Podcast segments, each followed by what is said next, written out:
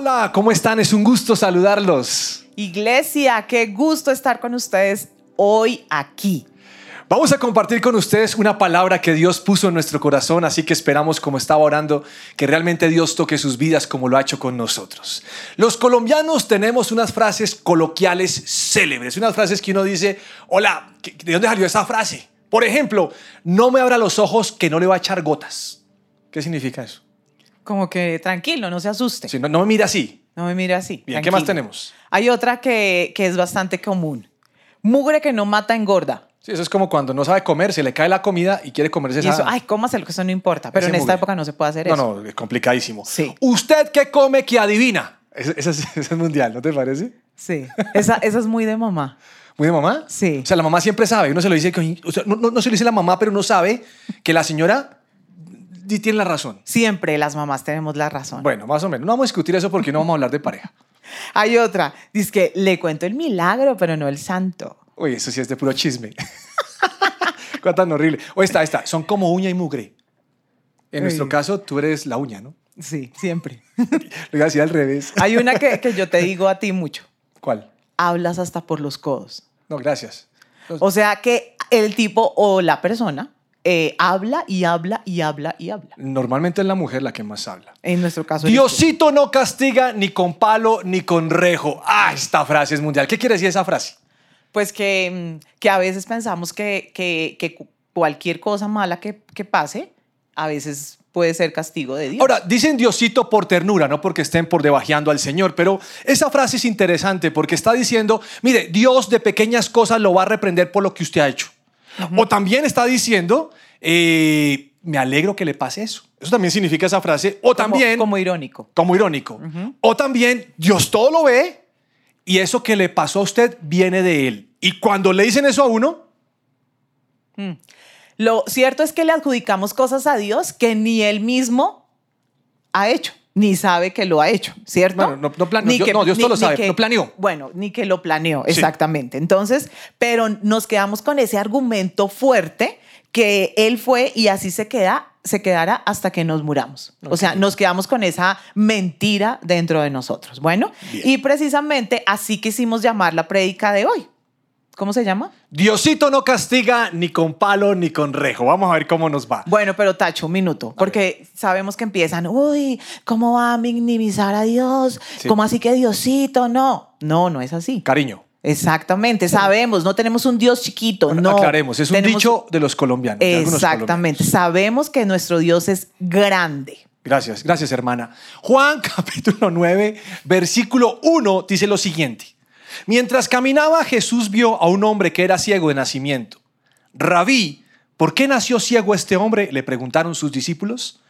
¿Fue por sus propios pecados o por los, o por los de sus padres?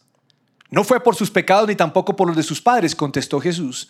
Nació ciego para que todos vieran el poder de Dios en él. A mí este versículo me encanta. ¿Sabes por qué? ¿Saben por qué? Porque la tendencia del mundo es siempre encontrar las razones de por qué no suceden las cosas. Y en este caso, ellos están diciendo, oiga, ¿qué le pasó? ¿Fue su pecado o el pecado de sus papás? Y no sé si estás de acuerdo conmigo, pero a veces nosotros pensamos que saber las razones traerá un refresco. Sí, ¿no? que es, como un alivio, ¿no? Ahora, a veces asociamos que Dios no hace las cosas porque estamos en pecado o porque Él busca castigar el pecado. Y no sé si alguna vez usted se ha preguntado allí detrás de esta pantalla, ¿por qué me pasa esto a mí? Y de pronto pegan un gemido diciendo, ¿dónde está Dios? ¿Te ha pasado? Sí, yo creo que todos nos hemos hecho la pregunta, ¿por qué o por qué a mí? ¿O ¿Por, qué yo? ¿Por qué Dios no hizo nada? Esta es una pregunta muy interesante.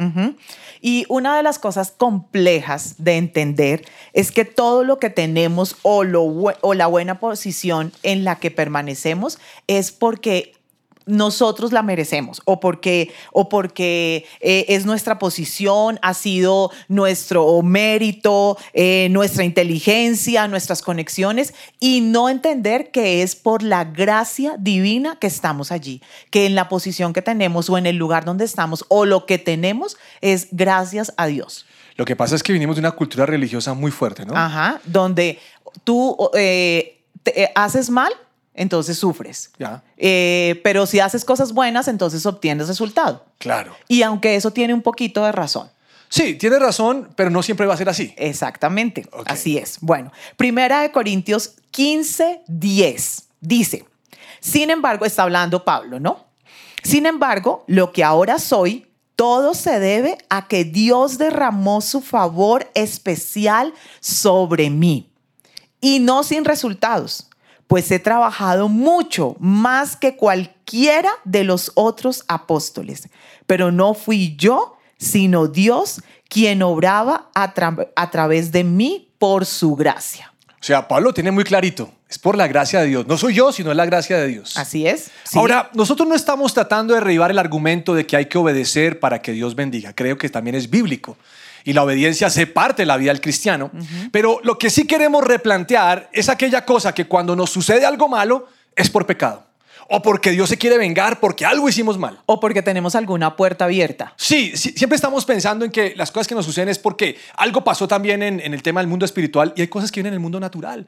Y no podemos olvidar acerca de eso. ¿Sabes qué estaba recordando? Estaba recordando cuando tuvimos a, a nuestra hija menor Manuela. ¿Recuerdas que asistíamos a una iglesia pequeña? Una iglesia donde éramos, era mucho más chiquita, todas las cosas compartíamos de otra manera. Y recuerdo que una mujer nos dijo algo. Nos dijo, usted, cuando nació Manuela, nos dijo, ustedes tienen que revisar en qué pecado andan para que su hija haya nacido así. Sí. ¿O qué, qué, qué fue lo que ocasionó que, que eso... Tuviera la eso- parálisis. Ajá. Sí, pero para mí fue muy duro eso que nos dijeron. Eso es como sal en la herida. No, pues nosotros bien, bien adoloridos por la situación de la niña, bien confrontados con Dios porque nos pasa lo que no era, y viene alguien nos suelta una explosión. O sea, yo me sentía por tu culpa, por tu culpa, por tu gran culpa, desgraciado. Sí, duro, ¿no? Durísimo, o sea, para mí fue algo tremendo. Y es que yo creo personalmente hablando que día tras día hay muchos pensamientos en el ambiente o en nosotros mismos acerca de, de Dios. Y Dios en, no en está. los mismos cristianos. Claro. Muchos cristianos piensan de esa manera. Sí, Dios no está, y, y si hago mal, tome acá. O sea, yo no, yo no imagino, ahora, a raíz de, ese, de, de eso que nos dijo esa, esa persona, yo imaginé que Dios andaba con una libretica apuntando todo lo malo que yo hacía. Sí. Y entonces como si Dios fuera implacable. O sea, Noro, suácatala de sarampión. Imagínate. O sea, yo pensaba esto. O sea, usted eh, dijo una mentira, suácate, ahora se tropieza y se parte el tobillo. Y, y es lo que yo pensaba como, no, no, yo no puedo creer que Dios sea así Como ese Dios castigador. como ese Dios castigador. Ahora, esos pensamientos están y yo creo que nosotros necesitamos comprender que es la gracia divina. Pero hemos creído tanto que si nosotros hacemos y Dios nos da, que yo veo que hay gente que ora y ora y dice, yo ya oré, entonces dame el carro. O yo fui a la iglesia, dame el empleo. O, sabes que yo estoy ayunando, dame la sanidad del hijo. Y, siempre se convierte en algo de yo hago, yo hago y, mérito, y por mérito Dios tiene que darme. Ujú, Así es. O si no, o bueno, o, o, bueno, ahora que estamos en esta virtualidad, pero entonces yo me conecto a todas las, yo hago todas las conexiones online. Entonces tú Hasta- me vas a dar lo que te estoy pidiendo. Hasta pagué el recibo de internet más caro para ser bendecido. Ahora, creo que hay, hay marcas en nosotros, ¿no?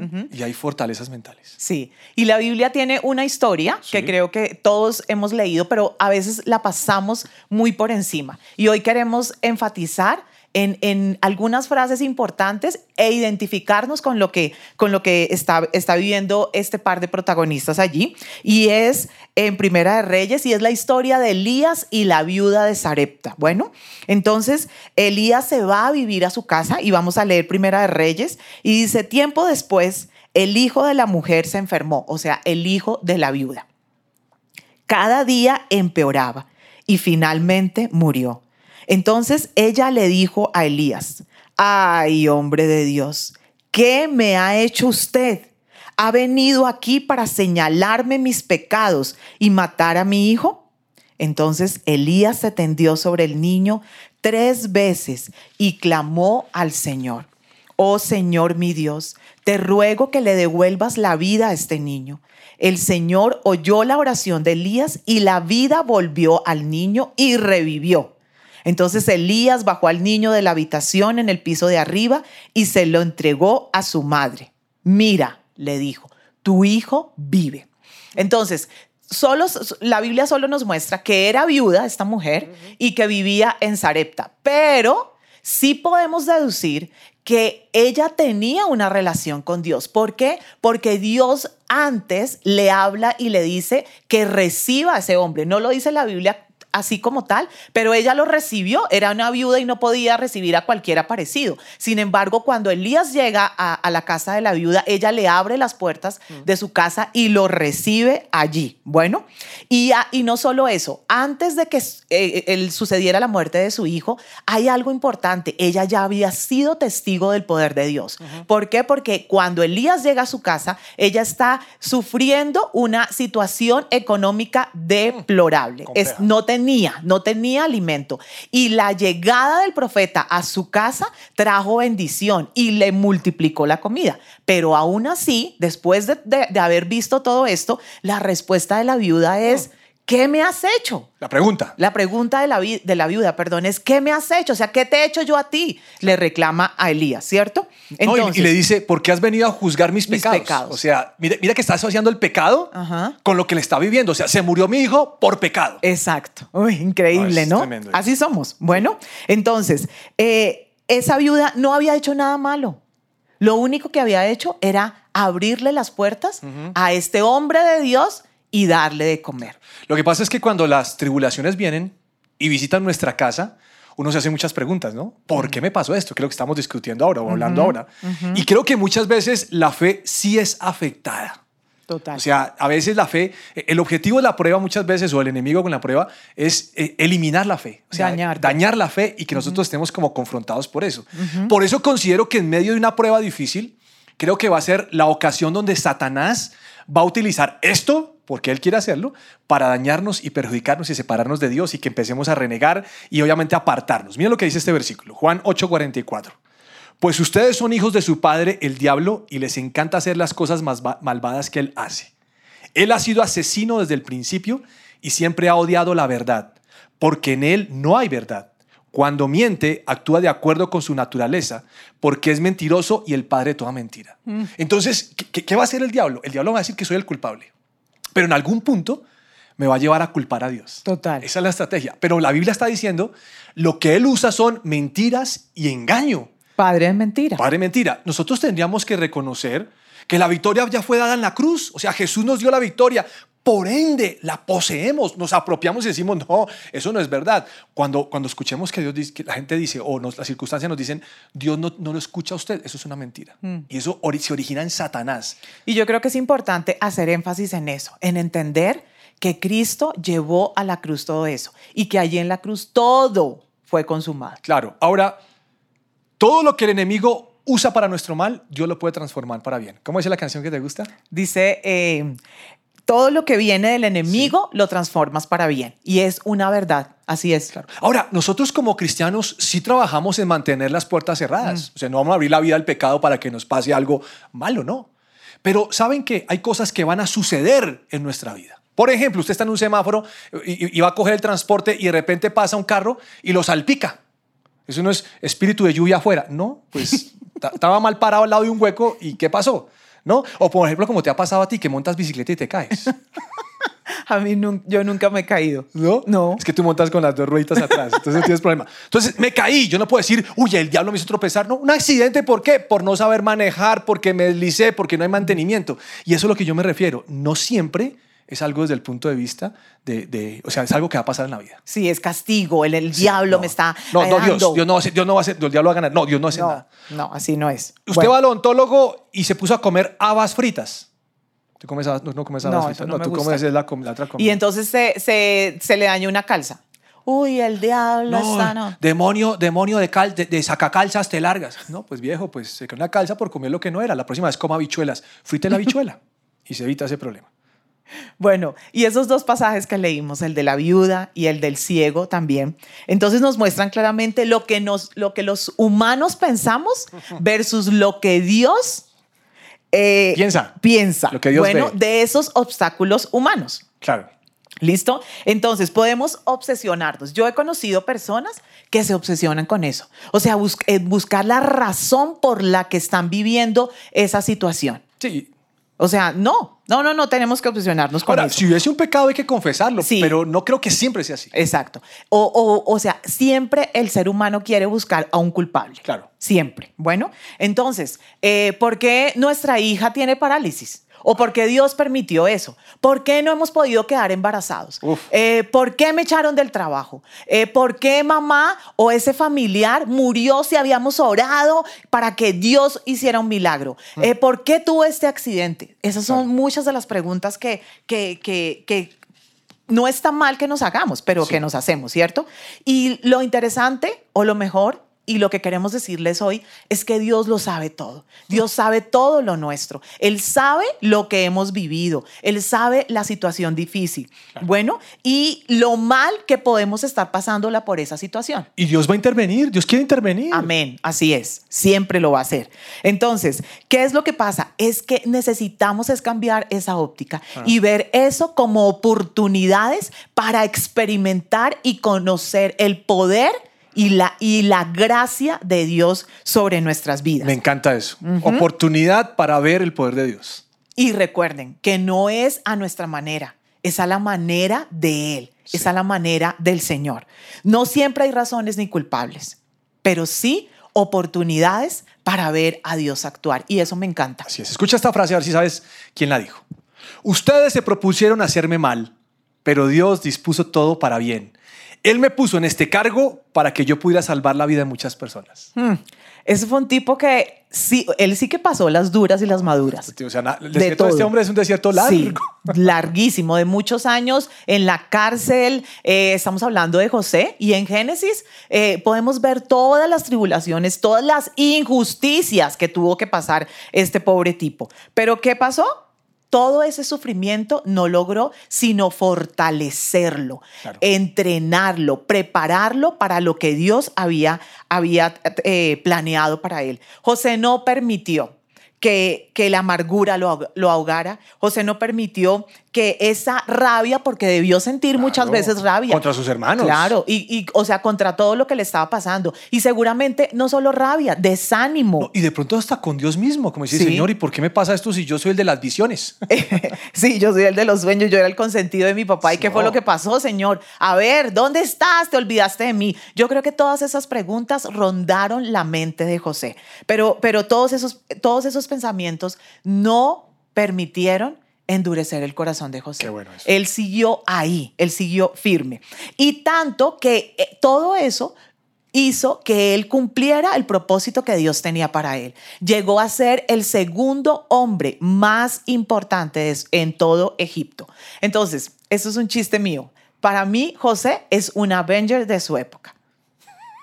¿En serio? ¿Sabes por qué? ¿Sabes que te lo echabas el chiste? No, porque en serio, él sí, o sea, no vamos a decir que salvó al mundo, no, eso solamente lo hace, eso solamente lo hizo Jesús y nadie más lo, lo puede volver a hacer, pero, pero José hizo que mucha gente no muriera No, de estoy de acuerdo hambre. contigo, lo que pasa es que yo no he visto los Avengers. Ah, yo sí. Entonces, Entonces, yo como no los veo, o sea, me dice los Avengers, no tengo ni idea quiénes son esos manes. Yo pensé que era un carro, el Avenger. Pero bueno, Romanos capítulo 5, versículo 3 dice, también nos alegramos al enfrentar pruebas y dificultades porque sabemos que nos ayudan a desarrollar resistencia.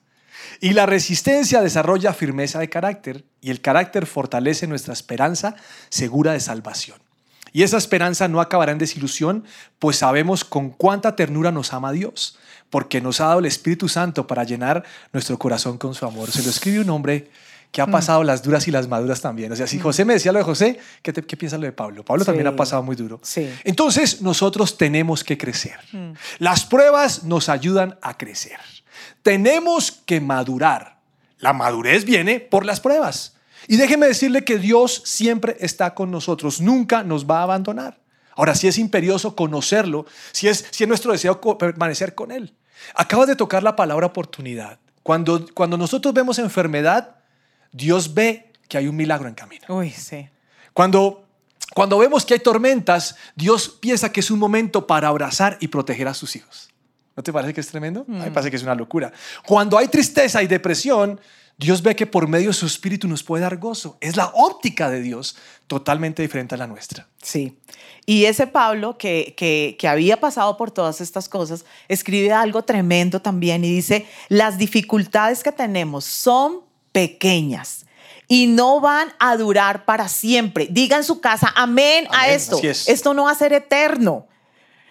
Pero gracias a ellas, Dios nos llenará de la gloria que dura para siempre, una gloria grande y maravillosa. Entonces, o sea, Pablo, que había experimentado todas estas cosas también, una cantidad de pruebas y todo eso, él dice, primero, que no van a ser eternas. Esas, Espérate, porque estas, ese caballo no te el versículo. eh, eh, que no van a ser, gracias, tan lindo mi esposo, que, que no van a ser eternas. Y lo otro es que vamos a experimentar una gloria grande y maravillosa. Uy, eso Yo me creo que es una promesa tremenda. Sí, entonces cuando el resultado no es el que esperamos, cuando, eh, eh, ¿qué problema tan grande? No, Dios, se mete en un problema muy Uy, grande. Sí, sí, cuando Dios no hace lo que nosotros queremos, cuando Dios no actúa de, de la manera en que nosotros habíamos orado a Él. Entonces empiezan frases como, esto es de la vida real porque las hemos escuchado. No, yo para qué oro, yo no oro más y a mi Dios no me escucha, a todos los demás los responde, pero a mí nunca. O también frases como, me voy de la iglesia. Yo no sé por qué siempre tienen que sacar esa, esa frase de que me voy de la iglesia. No, pues. Cambia el repertorio. Yo creo que diga la forma, la forma de decirle a Dios estoy enojado. Sí, sí, exactamente. Eh, todo eso es una mentira, eso A- es a mí- una a- A, mí farsa. me da risa porque a veces uno le dice a Dios, no te voy a hablar, pero uno está hablando. qué, qué absurdo. Qué- pero como tú O dijiste sea, ¿tú nunca te has enojado con Dios? mm, pero es que no, o sea, salgo perdiendo yo, entonces, entonces Entonces, ¿para, qué qué? te enojas? ¿Para qué me O enojo? sea, tú no te enojas con Dios, pero todo eso lo transfieres conmigo. O sea, conmigo sí te enojas. Sí, pues, o sea, porque hablamos, siempre tiene que haber Ojo, un culpable. Claro, claro. Pero o ojo, ojo que yo soy el hijo de él. Sí. Entonces, cuando, cuando ese resultado eh, no es el, el- el que esperamos y todo eso, entonces empiezan una cantidad de mentiras y fortalezas, ojo, fortalezas grandes eh, en nuestra mente. No, Entonces, si queremos decirles hoy, y pongan atención, ojo con esto, si Dios es un medio para obtener lo que deseas, entonces no lo conoces. No. Si Dios, si has pensado en abandonar la fe, es porque no conoces a Dios. Si crees que su obligación es moverse a favor de tu capricho, ay, qué tristeza, pero no conoces a Dios. Estás tocando un punto tremendo, ¿no? Conocer a Dios. y, y, sabes, entre paréntesis, lo conocemos por la Biblia. Ese es Dios. Te voy a mostrar un versículo. Yo sé que tú ya lo sabes porque hicimos la prédica juntos, pero es un versículo tremendo para mí. Éxodo capítulo 2, versículo 23. Escucha esto. Con el paso de los años, el rey de Egipto murió. Pero los israelitas seguían gimiendo bajo el peso de la esclavitud. Clamaron por ayuda y su clamor subió hasta Dios, quien oyó sus gemidos y se acordó del pacto que había hecho con Abraham, Isaac y Jacob. Miró desde lo alto a los hijos de Israel y escucha esto.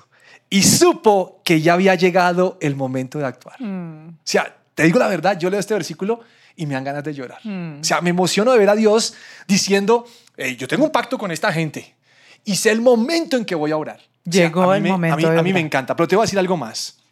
O te voy a decir algunas cosas varias. Dios siempre va a tener sus oídos puestos a sus oraciones. Amén. Siempre. Siempre. Siempre. va a- Alguno va a decir, pero es que llevo tantos años. Es que el hecho que su carácter haya sido tratado durante tantos años no significa que Dios no haya oído. ¿Cuánto llevamos con Manuela y su parálisis cerebral? 22 años. ¿Vamos para 23 o 22?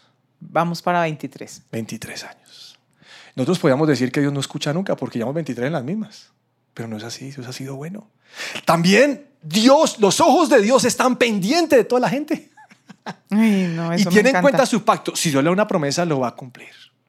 Y ese versículo está diciendo es el tiempo de orar. Pero ¿sabes qué es lo que más me gusta de ese versículo?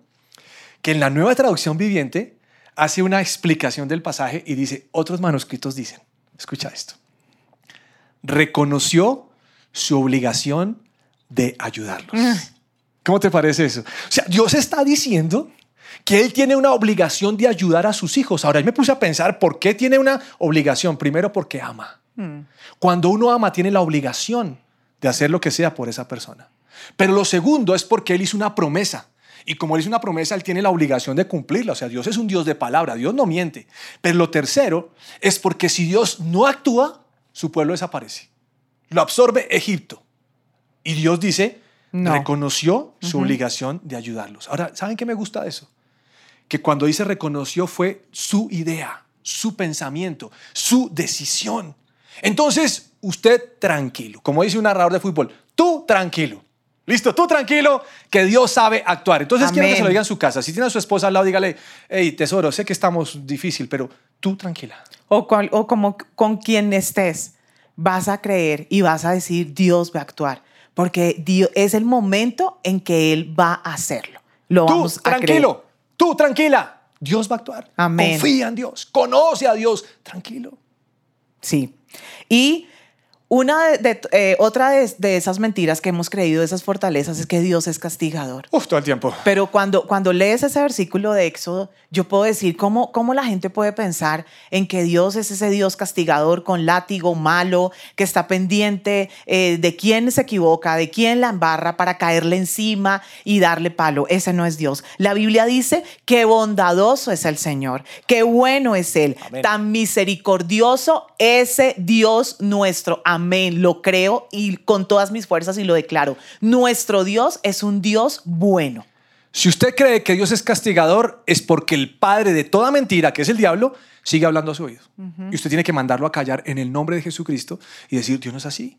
Vamos a conocer este Dios. Pero también quiero contarles algo más. El cristianismo es un sinónimo de entrenamiento. Uy, sí.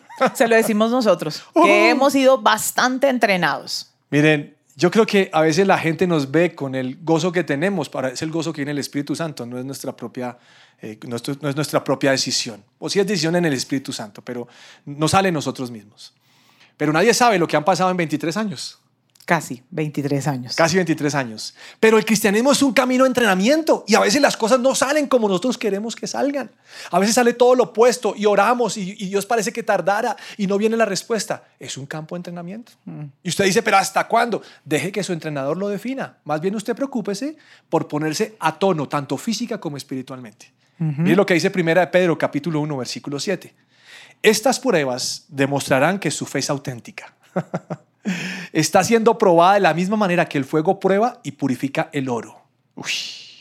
Aunque la fe de ustedes es mucho más preciosa que el mismo oro, entonces su fe, al permanecer firme en tantas pruebas, les traerá mucha alabanza, gloria y honra en el día que Jesucristo sea revelado en todo el mundo. Uy, Dios ¿Ah? mío. Pruebas, y ahí está diciendo como el oro, y su fe tiene que estar firme. Entender y sacar provecho de la, cama- de la calamidad es muestra de madurez. Eh, tu necesidad, tu prueba, tu desierto, eh, eso, eso duro que estás pasando, esa, esa, esa enfermedad probablemente que estés pasando, no puede ahogar tu fe en Dios. No, no, no puede ahogar lo que Dios ha preparado para cada uno de nosotros. Bueno, y, y- y hablamos, les hablamos y créanme que, que, que se los estamos diciendo porque sabemos lo que significa una prueba, lo que significa una situación difícil y una situación compleja. Nosotros hemos vivido esto, como dice Carlos, por 22 años. Hemos vivido la prueba con Manuela, hemos, hemos tenido que pasar cosas bastante fuertes. Ahorita estamos en una de esas, pero creemos que Dios puede sanar. Nunca hemos dejado de ir y orar por otra persona que esté enferma. Y no, o sea, el hecho de que Manu tenga esta situación difícil no quiere decir que nosotros hayamos alguna vez creído que Dios no puede sanar ni que Dios puede obrar. Todo lo contrario. Creemos en un Dios poderoso. Creemos que nuestra alegría y nuestro gozo no depende del milagro, porque nosotros, es- nuestros ojos no están puestos en la sanidad de Manu, sino en el Dios que puede hacer esa sanidad una realidad. Y lo vamos a seguir creyendo. No hemos muerto al milagro, pero no estamos obsesionados con eso. No estamos todo el tiempo reclamándole, Señor, y tienes que hacerlo, y tienes que hacerlo. Y entonces yo, yo me alejo y yo me voy de la iglesia. No, no lo hemos visto de esa manera. Hemos aprendido, hemos nos hemos dado cuenta que esto ha sido un entrenamiento fu- eh, fuerte, largo, pero hemos sido testigos todos los días de la gloria de Dios. Es un privilegio ser entrenado por el Señor. Sí. Y aunque no pueda verlo, sabemos que está sobrando. Así es. Y, y tampoco nunca hemos pensado que Dios, nos que Dios no nos ama y que por eso permitió lo de Manuela. Todo lo contrario. Hemos, nos hemos sentido bendecidos de saber que esa prueba nos ha acercado más a Él y que nos ha preparado para algo muy grande. Bueno, tenemos que cerrar ya. Sí. vamos. Estamos miércoles de Semana Santa y les tenemos un versículo de regalo. Escuchen esto. Cuando pases por aguas profundas, yo estaré contigo. Cuando pases por los ríos de dificultad, no te ahogarás. Cuando pases por el fuego de la opresión, no te quemarás. Las llamas no te consumirán, pues yo soy el Señor tu Dios, el Santo Israel tu Salvador. Amén. Sabes que tengo, tengo un poquito, estaba como leyendo este versículo como chillando, ¿no? Sí. Porque El, el que hoy te tocó a ti llorar. el que me tocó, sí, pero es que puedo imaginar que hay gente detrás de la pantalla sufriendo fuertemente. Y, y no sé por qué cerramos con este versículo, pero cuando pases por aguas profundas, Dios estará contigo. Amén. Tú tienes que levantarte en las aguas profundas, seguir pedaleando o más bien nadando diciendo, Señor, tú estás conmigo.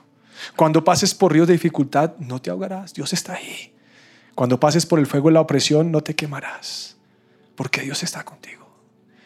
Y sé que en Semana Santa siempre celebramos el sacrificio de Jesús y su resurrección. Lo recordamos. Y quiero que sepan que lo hacemos porque Jesús pagó ese precio por nosotros, para que este pasaje fuera una realidad. Entonces Dios hoy dice, no te vas a ahogar, no te vas a quemar, yo estoy contigo. Dale hacia adelante. ¿Quieres decir algo más? No, vamos a orar. vamos a orar y, y- y queremos invitarlos ahí donde estén, que, que puedan creer con todas sus fuerzas que Dios est- está orando. Así es. Ponte de pie, levanta tus brazos, cierra tus ojos, descárgate delante del Señor. Di, Él sabe, Él sabe, Él ha conocido tu dolor, tus lágrimas, tu llanto, esto tan duro. Así es. Pero hoy llegó el momento de agradecer, de poder soltarte delante del Señor. Y vamos a orar ahí con los ojos cerrados y tus manos en alto. Señor, tal vez muchos nos sentimos como esa viuda pobre. Otros se sienten como preguntando por qué le pasó eso al ciego. Y aunque no sabemos la respuesta, sí podemos ver que son oportunidades para mostrar tu gloria y tu favor. Yo te doy gracias por las pruebas de cada persona de esta iglesia, aun de los que nos ven por internet. Y queremos pedirte que tú entres al cuadro de dolor de cada uno de nosotros, al cuadro de desánimo, donde la fe, Señor, cojea, donde no hay fuerza, Señor, donde ya estamos caminando en punticas porque duele toda la planta a los pies. Y queremos pedirte, Señor, que, que se cumpla este versículo, aunque estés en aguas profundas, yo estaré contigo. Y Señor, si tú estás allí, nosotros podemos estar en calma y tener paz al saber que tú estás allí. Y si tú estás, Señor, podemos arrojarnos a tus brazos y abrazarte y, y darte besos y sentir tu caricia, tu abrazo, Señor. Tus palabras bañando nuestra vida. Y sacamos fuerza de donde no hay porque tú estás ahí. Y te pido, Señor, que sobre cada persona que nos está viendo hoy en internet, tú hagas un milagro especial. Tú estás con cada uno, Señor, levanta. Aunque el Señor, el enemigo venga a decirle muchas veces, no va a pasar nada, Señor, levanta tu pueblo. Y hoy renunciamos a toda mentira que hemos creído acerca de ti. Señor, echamos fuera de nuestra vida todo demonio que nos ha dicho Dios es castigador, Dios te olvidó, esa palabra era para Isaías, eso no es para ti. Y toda esta mentira sale de nuestra vida y hoy creemos que nuestro ánimo o nuestro valor se cobra delante tuyo. Señor, yo te pido que cualquier persona que nos esté escuchando hoy pueda experimentar la gloria de tu nombre y sea ese versículo de Juan 9 una realidad. Ni lo uno ni lo otro, sino para que la gloria de Dios se manifieste en él. Y eso es lo que declaramos hoy proféticamente. Queremos declarar que la gloria de Dios se manifiesta en cada uno de nosotros. Y Señor, y te damos gracias. Hoy vamos a darte gracias por esas pruebas, por esa situación, por ese desierto, por esa enfermedad. Porque esto nos ha acercado a ti, Porque tal vez si no hubiera si no hubiera pasado por esto, Señor, no estaría hoy aquí clamando delante de ti. No hubiera tenido tantos tiempos, Señor, sentada a tus pies, adorándote, honrándote. Pero hoy, Señor, hoy decidimos levantarnos, como decía mi esposo, y hoy en el nombre de, de Jesús, hoy decido experimentar el abrazo del Padre, ese abrazo fuerte, ese abrazo grande, ese abrazo suave. Hoy decido dejarme secar las lágrimas y creer y poner los ojos no en el milagro, sino en el Dios de los milagros, en ese Dios poderoso, en ese Dios grande, en el Dios que murió por mí en la cruz del Calvario, que limpió mi vida, que llevó allí, Señor, toda mi carga. En el nombre de Jesús, hoy decidimos creer y levantarnos, Señor, y te adoramos, Dios, y creemos con todas nuestras fuerzas que tú estás aquí a nuestro lado, Dios.